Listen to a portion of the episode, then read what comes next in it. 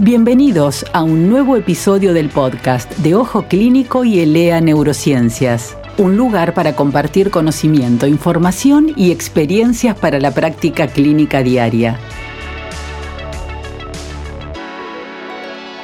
Hola, mi nombre es Pablo Richley. Soy médico psiquiatra me especializo en las demencias. Soy el director de CESAL, Centro de Salud Cerebral. Y hoy vamos a hablar de la neblina mental. ¿Qué es la neblina mental? Muchas personas describen que tienen cierta dificultad para pensar, prestar atención o concentrarse. Similar el estado cuando uno está muy cansado y nota que la mente ha perdido agilidad o comete más errores de lo habitual. Como una sensación de embotamiento. Vemos que, pese a ser una sensación bastante molesta, no es muy simple de describir.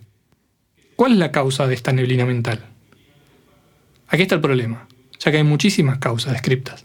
Trastornos del sueño, ansiedad, depresión, otros trastornos psiquiátricos, medicamentos, anemia, hipotiroidismo, síndrome de fatiga crónica o encefalomelitis miálgica, y muchos otros a los cuales recientemente se le ha sumado la COVID-19.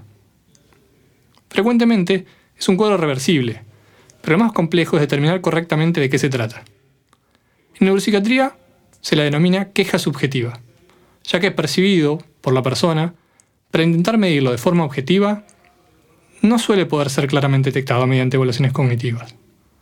Cuando se puede observar que hay un rendimiento deficitario en pruebas cognitivas, sin que esto llegue a afectar de forma relevante las actividades de la vida diaria, se lo llama deterioro cognitivo leve.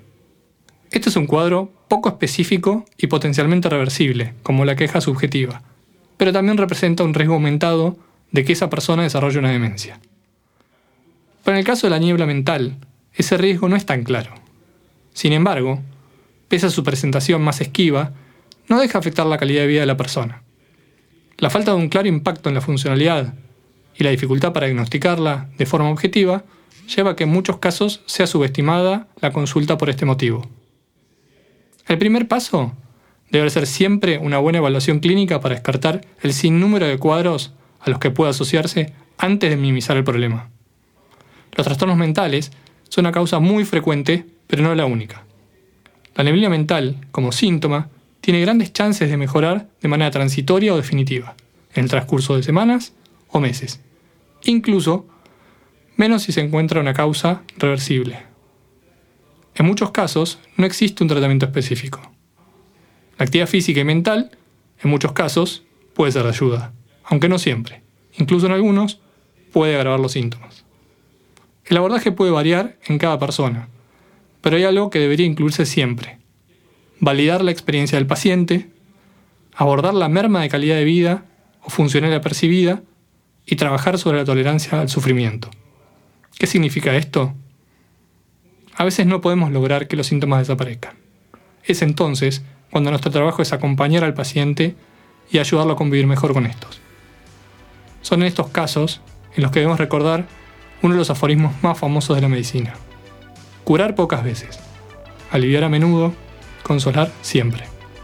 Muchas gracias por su tiempo. Si te gustó este podcast, suscríbete a la playlist en Spotify o accede desde ojoclínico.net.